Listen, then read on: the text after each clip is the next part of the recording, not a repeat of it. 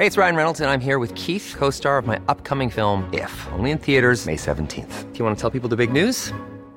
All right, I'll do it. Sign up now and you'll get unlimited for $15 a month in six months of Paramount Plus Essential Plan on us. Mintmobile.com slash switch. Upfront payment of $45 equivalent to $15 per month. Unlimited over 40 gigabytes per month. Face lower speeds. Videos at 480p. Active Mint customers by 531.24 get six months of Paramount Plus Essential Plan. Auto renews after six months. Offer ends May 31st, 2024. Separate Paramount Plus registration required. Terms and conditions apply if rated PG.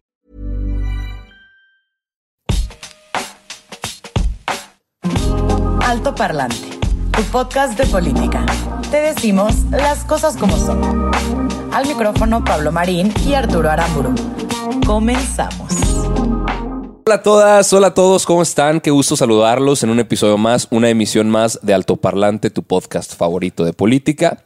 Como todos los lunes, como todos los jueves, ahora desde un lugar diferente. Mejorando Eh, siempre, ¿no? Mejorando con la intención de llevarles mejores cosas. Estamos en este proceso de remodelación, de reinvención y de replanteamiento de ciertas cosas Exacto. para que ustedes siempre tengan el producto que se merecen, que es Alto Parlante, el mejor podcast de política que van a poder encontrar allá afuera. Eh, un placer acompañarlos, Arturo Aramburu y Pablo Marín. El día de hoy traemos un episodio que trae de todo, ¿ah? Un episodio que tiene todos los temas que se han venido acumulando en la semana. A ver, tenemos varias actualizaciones de cosas que ya habíamos estado platicando anteriormente y el día de hoy algunas están a punto de concluir, otras ya concluyeron. Sí. Vamos a Sí, platicarles. quizá la más importante de todas y con la que podremos comenzar, que está a nada de, De de que ya no tenga ningún cambio. Y eso es lo interesante, fíjense este punto, desde que empezamos a hablarles el tema con una preocupación latente, no solo nuestra, sino de parte de expertos y de gente Sí. que opinaba acerca del tema, hasta el día de ayer no se cambió ni una sola coma. Sí. No se cambió absolutamente nada, a pesar de que había expertos y audiencias públicas de gente diciendo no puede pasar esto de esta forma, pues la ley combustóleo, como se le está llamando, esta contrarreforma energética, pasó. Y fíjate, algo que a mí me ha llamado mucho la atención y que creo que las personas que están en casa y que están ah, con mucha atención en redes sociales han visto, sí creo que eh, nuestra generación está despertando de este tipo de cosas, porque finalmente la generación de legisladores que hoy están en el poder, que la mayoría son mucho más grandes que nosotros, tendrán cuarenta y tantos, cincuenta y tantos, sesenta y tantos años, Todos son más grandes que todos nosotros. son más grandes que nosotros, eh, están tomando decisiones sobre nuestro futuro. Claro. Y nuestra generación está atada de manos a un futuro incierto, a un futuro contrario a lo que esta generación que hoy, porque yo estoy seguro que si me estás escuchando, y si estás en desacuerdo, ponlo aquí y aquí, aquí nos damos un- un- un- una buena tiro. discutidita. Pero la verdad es que la mayoría de los que están en casa, estoy seguro que entienden la importancia, la relevancia y la urgencia Claro. de tratar el tema medioambiental. Y que ninguno de los legisladores, ni de Morena, ni del Partido del Trabajo, No es que de ninguno, ¿eh? O sea, Bueno, es que, a ver. al final hubo gente, incluso del Partido Verde, que, que ni siquiera Sí, hizo lo que tenía pero, que hacer. Pero el Partido Revolucionario Institucional y el PAN, no sé si más por oposición que por realmente entender Claro. la causa y ser sensibles, yo creo que es más por ser oposición que por en- entender la causa. O sea, si al final les estuvieran pisando algunos callos, estarían dándose la vuelta, Por o sea, supuesto. estarían tomando otra postura. O sea, a mí lo que me impresiona es que nadie está verdaderamente representando el futuro de la generación que va a tener que vivir con esas malas decisiones. Y esas malas decisiones nos van a repercutir en costos, nos van a repercutir en, en- en emisiones de CO2, en, en mayor cambio climático. O sea, es, es que es impresionante que no se vea, ¿no? Claro, a ver, en las últimas semanas vimos una congelada en el norte, Sí. después vimos un golpe de calor, después vimos eh, lluvias. Vaya, en, eh, sí estamos viendo un cambio drástico en la manera en la que el clima nos está dando lata, ¿va? Eh, si no pudieron ellos, y creo, creo, creo que esta sería la, la lección a aprender, Sí. la conclusión del tema, porque a ver, ya se aprobó en lo general, se va a aprobar en lo particular, y después de eso se publica en el diario oficial de la federación y empieza a, a entrar en vigor. La lección más importante que me gustaría dejar del tema, para allá en casa, para nosotros incluso, si ellos no pudieron cambiar ni una sola coma, nosotros podemos cambiar la historia votando. Justo, justo este votando. 2000. A ver, si, si no les gusta, no solo se quejen, Claro. voten. Claro. Si estás decepcionado, si te arrepientes. Y es más, también si prefieres seguir dándoles la oportunidad, vota. Claro. No hay de otra. Este 2021 tenemos la oportunidad. Y, y aquí me gustaría hacer una pausa y un llamado bien importante, porque además la maravilla de, de las redes sociales, de YouTube, de todas estas, estas plataformas es que sabemos quién nos escucha, ¿no? Y si bien no sabemos tu nombre y apellido, sabemos tu edad, sabemos en qué región estás y, y sabemos que la mayoría de quienes nos escuchan son jóvenes, son millennials y esa es la generación, esta es la generación que estas elecciones tiene la posibilidad de hacer historia decidiendo quiénes van a ser los próximos representantes, tanto gobernadores, si es que hay elección en alguno de tus estados, de, de- de- en tu estado, o de los legisladores que van a tomar protesta en la Cámara de Diputados. La Cámara de Diputados pareciera que, o sea, tú y yo crecimos con viendo a los diputados como esta, esta bola de flojos eh, que no hacían nada. Hoy tenemos que entender qué es lo que hace un, un diputado, por qué sí es importante, por qué es importante un senador y, y por qué sus buenas o malas decisiones sí nos repercuten y hay que ponerles mucha más atención, ¿no? Totalmente de acuerdo. Vamos, eh, ya falta menos tiempo, ¿eh? las Sí. campañas están arrancando. Entonces, Exacto. si no nos hemos cansado en un año de programa de decirles la importancia que van a tener las siguientes votaciones, créanos que de aquí a, a que, a que llegue la elección lo vamos a seguir repitiendo. Sí, y nada más ahí un, un anuncio parroquial, porque no hemos dicho específicamente, y esto me lo han preguntado varias personas, si hay elección a gobernador en su estado y en cuáles estados están. Voy a mencionar muy brevemente Venga. cuáles son los estados en donde tenemos elecciones a gobernador. Baja California, Baja California Sur, Campeche, Colima, Chihuahua, Guerrero, Michoacán, Nayarit, Nuevo León, Querétaro, San Luis Potosí, Sinaloa, Sonora, Tlaxcala y Zacatecas. Eso no quiere decir que en el resto de los estados no vayamos a tener elecciones. Tenemos para alcaldes, tenemos para diputados locales y diputados federales. Eh, así que hay que ponernos las pilas. Para todos es importante y pues hay, hay que hacer nuestra parte. Perfectísimo. Mensaje no menos importante eh, para aquellos que ya están bajando la guardia y que están viendo que se está vacunando demonialmente en Estados Unidos. Sí. A ver, Estados Unidos ya llegó a los 100 millones de vacunas aplicadas. 100 millones, imagínate. O sea, si fuera eso en México, Ya estaríamos todos vacunados. pues casi todos. Ajá. O sea, y, y por supuesto todos los que están en, en edad eh, de vulnerabilidad, en ¿Qué condiciones pasa? Que vulnerables. quedarían 15 millones de, de los antivacunas que no se quieren vacunar y no nos importa. ya, Entonces, en. Estados Unidos ya llegaron a, a- a ese primer hito. Eh, eh, para, para mayo ya van a tener vacunas suficientes para todo el país. Acabamos lento, vamos muy lento. Y especialistas de la UNAM están alertando de una posible tercera ola si es que en Semana Santa nos vale gorro. Fíjate, Andrés Manuel acaba de decir eh, hace unos días que eh, efectivamente se quería vacunar a las personas mayores de 60 años para finales de febrero. Después se dijo, se dijo que finales de marzo. Ahora se recorrió, patearon la latita un poquito para finales de abril. Mira, cuando sea, pero lo más pronto posible.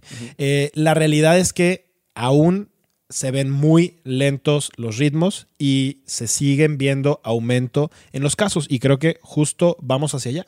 O sea, el aumento en, en los casos quiere decir que no estamos logrando hacer lo suficiente.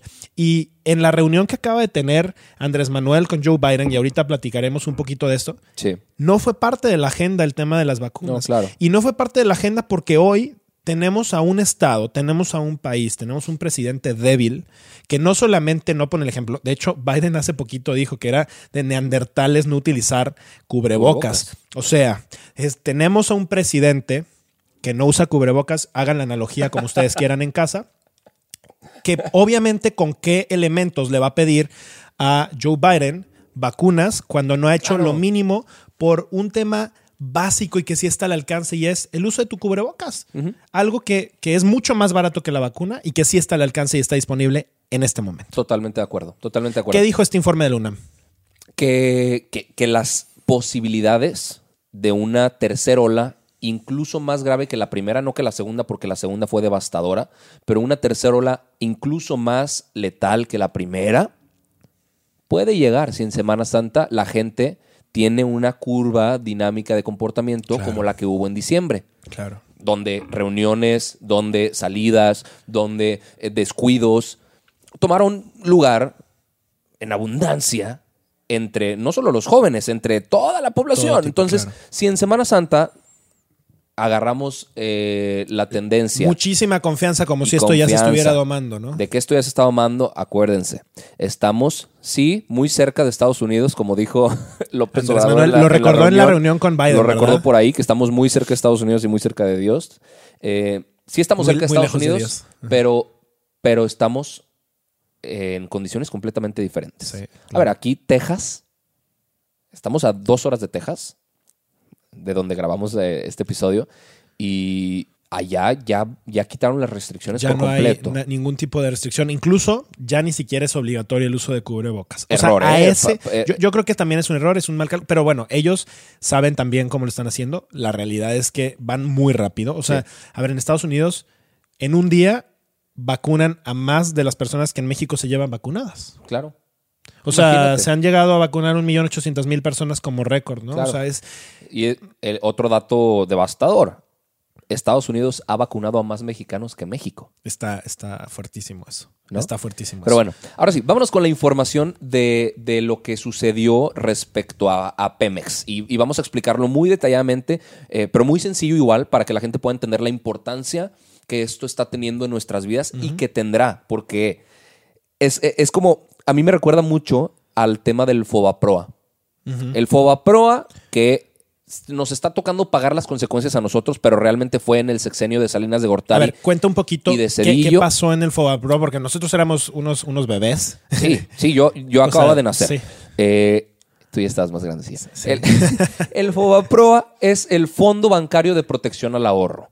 Es un fondo que se creó y, se rellenó y se retacó de impuestos de los mexicanos, o sea, fondos públicos se llevaron a ese fondo para que si en algún momento había alguna crisis eh, bancaria, se pudiera rescatar esa liquidez de los bancos. Es decir, tú tienes tu dinero en un banco y si de repente había crisis y el, y el banco perdía, perdía dinero y perdía liquidez, si en algún momento tú ibas a retirar dinero a algún cajero o a alguna sucursal bancaria y te decían, oye, no te puedo dar tu lana porque no tenemos disponible, se armaba una broncota. Sí.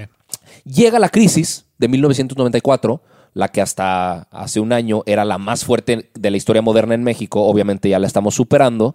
Eh, se dispararon las tasas de interés, el tipo de cambio nos dio en, eh, en- pues, en- por todos lados y los créditos se volvieron impagables. ¿Qué decidió el gobierno?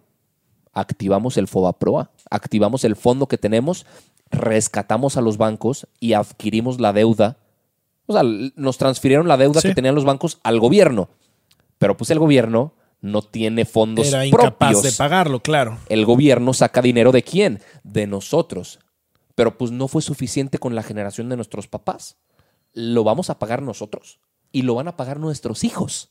Tres generaciones van a terminar de pagar la deuda que se generó por una decisión que favoreció únicamente a los dueños de los bancos y a empresarios accionistas que tenían inversiones en bancos. Entonces, generó muchísima polémica por eso. Ahora, la deuda que se adquirió por la cancelación de Texcoco ya es casi equivalente. La deuda que se está adquiriendo por la patética administración sobre Pemex ya es equivalente. Es un foba- Fobaproa moderno. José López Portillo en algún punto dijo, no pago para que me peguen. ¿no? Este presidente Sí. eh, de, de- de México que salió en el 82. eh, y es básicamente lo mismo que está haciendo el gobierno ahorita. ¿Qué son las calificadoras y por qué importan? Importa mucho. Explícanos un poquito. Bueno, básicamente son organismos completamente independientes que lo que hacen es regular y, y, eh, evaluar, calificar, valga, valga la redundancia, cómo es que se encuentran diferentes instituciones. Porque no solamente lo hacen para el Pemex, etc., o sea, lo hacen para Sí. muchísimos organismos. Y con esa independencia, ellos entregan sus resultados que le permiten a los accionistas, en, estos, en este caso, tomar una decisión entre si les conviene o no. Y tienen muchísimas calificaciones. Esas calificaciones van en rangos, ¿no? Entonces, esos rangos pueden tener, oye, pues mira, esta tiene todas estas condiciones. Entonces, entre menos riesgo tengas, pues también el, el- la- el- el diferencial de lo que te pagan es menor. Claro. Entre más riesgo, pues mm, tienes más riesgo de perder tu dinero, pues también te tienen que ofrecer un mayor rendimiento y probablemente ganes mucho más dinero, ¿no? ¿Qué pasa cuando un organismo, una, empre- una empresa paraestatal como Pemex empieza a perder puntaje dentro de estas calificadoras o empieza a caer. Degradan su calificación. eh, empiezan a degradar la calificación. Pues en automático resulta ser menos atractiva para el mercado de inversión y eh, pues empiezan un riesgo, ¿no? Ahora, Pemex tiene dentro de sus calificadoras a las tres más importantes. A nivel por, mundial. por ley, Pemex debe tener dos, ¿no? Pero eh, tiene, tenía, tenía, pues, tiene, porque ahorita les vamos a platicar qué fue lo que sucedió. Ya, ya- Exacto. es difícil Tenía o definirlo.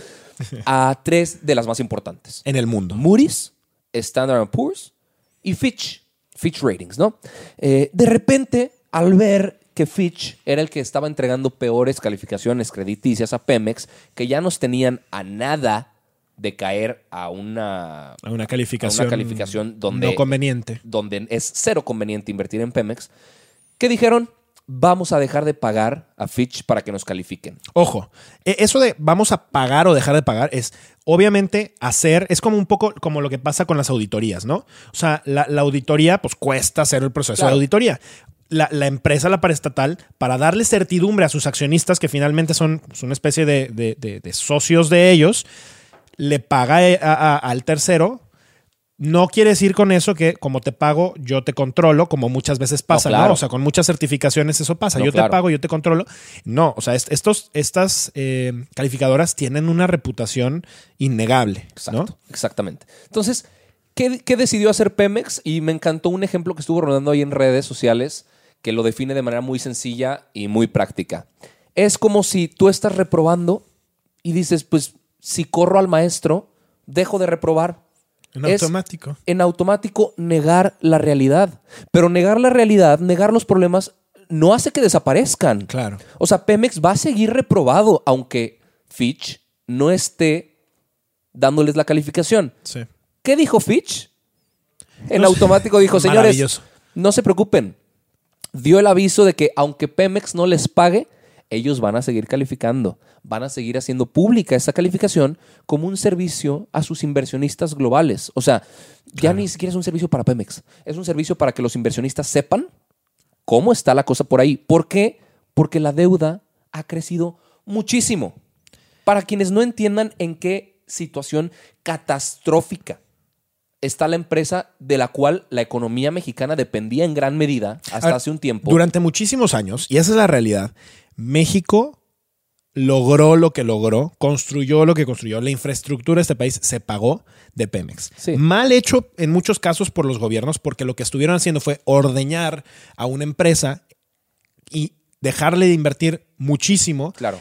hasta que llegó a ser casi obsoleta como la tenemos Claro. hoy. Y hoy Pemex pierde dinero por operar. Claro. Y esa es la realidad Sí, en la que al gobierno mexicano le cuesta un dineral mantener una estructura de activos y de, de- de- de- co- como lo es Pemex. Claro. Entonces, pues bueno, Sí, ahí, ahí les van los datos.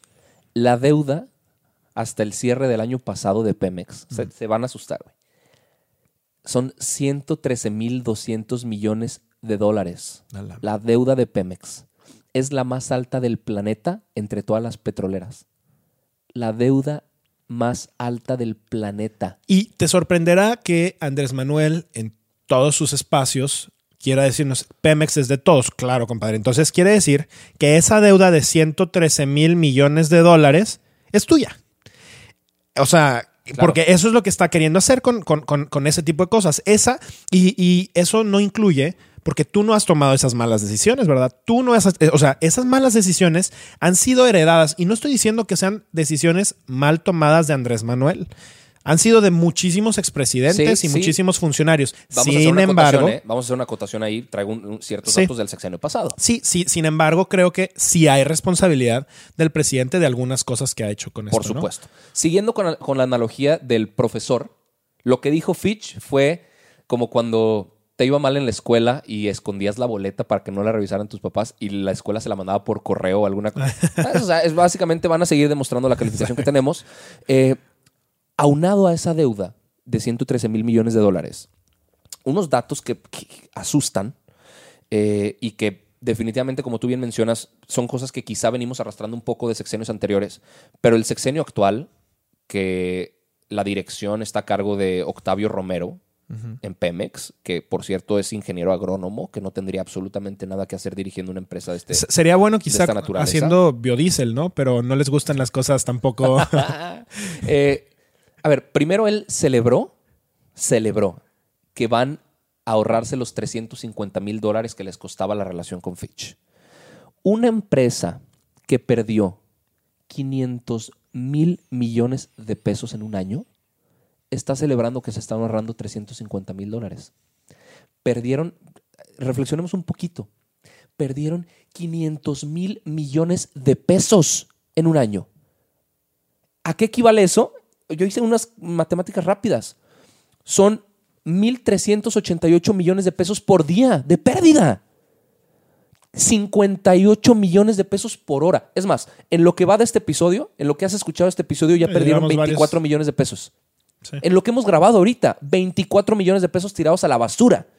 Y celebran que ahorraron 350 mil dólares 350 mil dólares en que. en lo que les costaba pagarle a Fitch.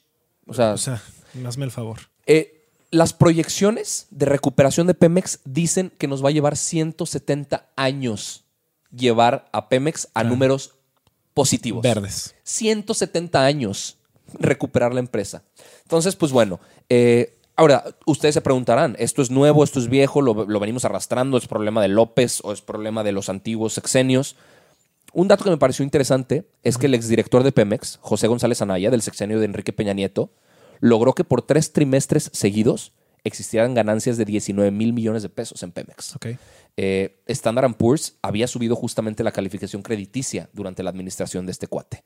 Entonces, quizás sí se pueden hacer buenos manejos de esta empresa, a pesar de que tengan un lastre enormemente grande Sí. arrastrando y Sí. que, los, que, lo- que- que- que los ponga por, por los suelos. Quizás sí puede haber administraciones buenas. Ahí ya habrá que, que reflexionar qué es lo que tiene que pasar con la empresa, si se le tiene que dejar de invertir o no, si el gobierno tiene que dejar de rescatarla o no. La realidad es que Andrés Manuel va a seguir metiéndole mientras pueda, Sí. tanto a Pemex como a CFE. Fíjate, a mí, a mí me hace pensar mucho qué, estará pasando en la cabeza de Andrés Manuel. O sea, qué estará pasando en la cabeza de un presidente que sigue negado a cambiar de estrategia cuando no solamente es evidente por las tendencias del mundo, sino por los mismos números y el costo que estamos teniendo que pagar para mantener a un aparato así, con una refinería que además, o sea, olvídate que ya nadie está construyendo refinerías en el mundo. Deja, ol- dejemos de lado ese dato. Además está construyendo en el peor lugar que se podía haber escogido. O sea, si hay un lugar en este país que está inminentemente amenazado para inundarse, es ese. Ah, bueno, pues está construyéndose ahí. O sea, yo no entiendo esa necedad. Yo no entiendo esa falta de humildad de los políticos mexicanos de reconocer, rectificar y poder recalcular sus decisiones. Eh, De acuerdo. esas decisiones equivocadas nos van a costar, nos van a costar sobre todo a nuestra generación. Y no podemos quedarnos así. Y yo creo que sí. O sea, y el otro día platicaba con un amigo, pues me decía, pues la historia los va a juzgar. Sí, la historia los va a juzgar, pero nosotros vamos a pagar esa mala decisión y esa mala historia. Totalmente de acuerdo. Eh, veamos cómo termina el tema y sabemos, a ver, yo ya, ya lo hemos dicho varias veces, sabemos que hemos estado hablando mucho de temas energéticos en, eh, en, en- en altoparlante últimamente. Tienen repercusión directa a lo que nos vaya a pasar a ti y a mí. Sí. tanto de nuestra cuenta de luz como el cambio ambiental y los problemas relacionados a este que vamos a enfrentar como país y eh, como generación. Entonces, por supuesto que importa. Claro, claro que importa. Oye, aprovechando, ya nada más para cerrar, hay, hubo una pregunta de La Tormenta Azul, que es un, un usuario de, de YouTube, que nos pregunta, oye, ustedes como conocedores, ¿qué pano que la verdad es que no somos conocedores, solamente opinamos, eh, ¿qué panorama nos espera si Andrés Manuel pierde y es revocado en 2000? eh, dijo, puso aquí en 2021, me imagino que te refieres a 2022. Correcto. En la revocación de mandato. Y pone después, ¿esto generaría inestabilidad al desarrollar el sistema político mexicano? Venga. Venga, ahí, yo creo que había habría que contextualizar muy rápido, muy brevemente antes, para quienes no saben qué es esta revocación de mandato. Eh, e- es, es un proceso al cual se puede someter un presidente. Y que legalmente está que ser- considerado en la Pero Constitución. tiene que ser aprobado de ciertas formas, eh, en la que la gente, a través de un plebiscito, puede llegar y votar eh, en urnas y en casillas, como se vota normalmente, si quieren o no que el presidente en cargo siga siendo presidente. Es decir, el plebiscito es preguntar sí o no un tema. Y el tema en este Una el- tema es una consulta popular, no como las que hizo Andrés Manuel antes de empezar en su gobierno. Ojo, tiene que haber todas las condiciones para que sea Claro. honesto, que sea confiable. Tiene que estar el INE. O sea, no puede ser en las mesas de las de, de- de Morena y no puede ser por gente arbitraria. Tiene que haber todo un debido proceso, Exacto. ¿no? Ahora, esta querían que fuera en las elecciones intermedias. Claro. Querían que fuera el mismo día de las elecciones que vamos a tener el próximo 6 de junio de este año 2021. ¿Qué, argumentaban? Oye, es que hacerlo en otra fecha va a ser muy caro. ¿Para qué hacemos doble? Eh, A ver, se sabía, era bien sabido que el argumento no era ese. El argumento era tener la cara de Andrés Manuel en las boletas y que pudiera existir la figura presidencial para influir en los otros puestos. Porque ¿Qué- qué es, INE? un hecho que la cara de Andrés Manuel Pesa. vende. O sea, a ver, tiene Pesa, una claro. popularidad brutal a la fecha. Yo sigo preguntándome cómo es que la sigue teniendo, pero la sigue teniendo y esa es la realidad. Y Andrés Manuel lo sabe. Exacto. ¿Qué dijo el INE? Papacito, pero por supuesto que no. La vamos a aventar al 2022. Exacto. Eh, no, ni de chiste va a ser ahorita en las elecciones intermedias. Y entonces el- en el 2022 vamos a tener nosotros como, como país un ejercicio de consulta en el que vamos a poder decir si queremos o no que Andrés Manuel siga siendo presidente. Mi conclusión es, la pregunta ni siquiera vale la pena explorar qué pasaría. No va a pasar. Andrés Manuel va a salir ganando con un no, porque en ese momento se va a votar que, que, que, que no se, se expulse del poder. No se retire Manuel, del poder, o sea, no que se se retire del mantenga poder, en que el se poder. mantenga en el cargo, porque ya, porque ya sabemos cómo funciona la, manu- ma- la- la manipulación de estas encuestas. Eh, y entendemos que al día de hoy, con más dolor que esto me, me- me pueda causar, no importa lo que pase, la popularidad de Andrés Manuel Va a seguir no cae. arriba, sí. Es Sí. impactante que incluso cuando lleva de la mano a un candidato presunto violador, incluso cuando vemos los malos manejos que están teniendo las secretarías, incluso cuando todos los indicadores parece que vamos en retroceso, ahí sigue la popularidad. Sí, a mí, a mí me impresiona, o sea, a ver, si nos ponemos a enlistar rápidamente temas, la seguridad no ha mejorado, el, temas de salud estamos faltantes, o sea, hay muchísimos niños de cáncer que se están, se muriendo, en economía estamos estamos súper mal, en, en temas de derechos humanos fatal, con Rosario Piedra que no hace nada, transparencia. en, en tam- temas de transparencia, en temas de, de migrantes estamos fatal, en relaciones exteriores con el resto de los países estamos pal perro, o sea, de, de verdad Sí. no, no tenemos con qué negociar. Eh, todo se ha tratado de hacer hacia adentro, hacia adentro, hacia adentro, y el enemigo son, es la oposición, pero no nos damos cuenta que realmente el enemigo eh, terminan siendo las propias ideas que están adentro de la presidencia y no, no afuera de ella. Eh, yo no creo que esto genere inestabilidad en el sistema político mexicano. Creo que la, lo que más inestabilidad podrá eh, generar sería que Andrés Manuel, la mayoría dijera que quieren que se salga y él no lo reconociera, como sucedió en Venezuela en su Claro. momento. Y mi eh, propuesta para todos ahí en casa es no, no nos concentremos ni nos enfoquemos en simulaciones como esa.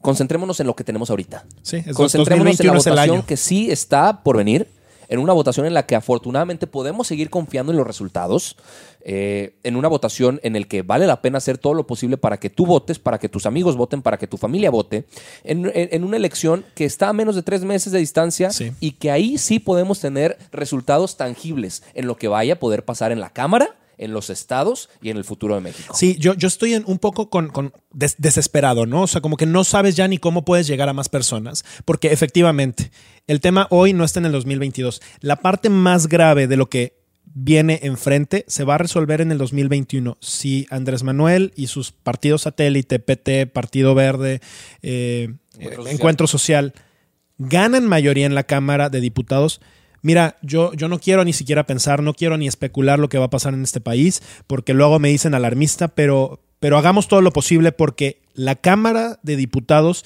sí sea un contrapeso real, porque esa es la función de los congresos. No solamente en México, sino en el mundo. Necesitamos que este país tenga contrapesos porque esos contrapesos nos van a permitir poder equilibrar las fuerzas que hoy no existen en el país.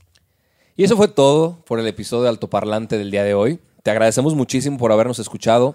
Eh, me encantó esta conclusión y quiero que con eso nos quedemos. Gracias por estar aquí, como todos los lunes y todos los jueves. Gracias, Pablo. Eh, gracias ahí en casa. Por favor, recomiéndanos con, con quienes más. Ya puedas. llegamos a los 10 mil. Llegamos a los 10 mil suscriptores, felices. YouTube. Gracias, eh, porque el episodio pasado justamente el, el- el objetivo y se logró. Gracias, gracias. Eh, sigamos creciendo, sigamos formando comunidad, sigamos formando equipo, sigamos armando debate aquí en los comentarios. Me encanta que eso, que, que fomentemos eso de manera respetuosa y sana siempre. Gracias por escucharnos. Nos vemos el próximo lunes con más información. Esto fue Alto Parlante, tu podcast favorito de política. Todo por hoy, pero sin llorar. Estaremos de vuelta cada lunes y jueves en todas las plataformas. Si crees que alguien necesita entender las cosas como son, compártele este capítulo. Nos vemos. Selling a little or a lot? Shopify helps you do your thing however you cha-ching. Shopify is the global commerce platform that helps you sell at every stage of your business. From the launch your online shop stage to the first real life store stage, all the way to the did we just hit a million orders stage. Shopify is there to help you grow. Shopify helps you turn browsers into buyers with the internet's best converting checkout. 36% better on average compared to other leading commerce platforms because businesses that grow grow with Shopify. Get a $1 per month trial period at Shopify.com slash work. shopify.com/work.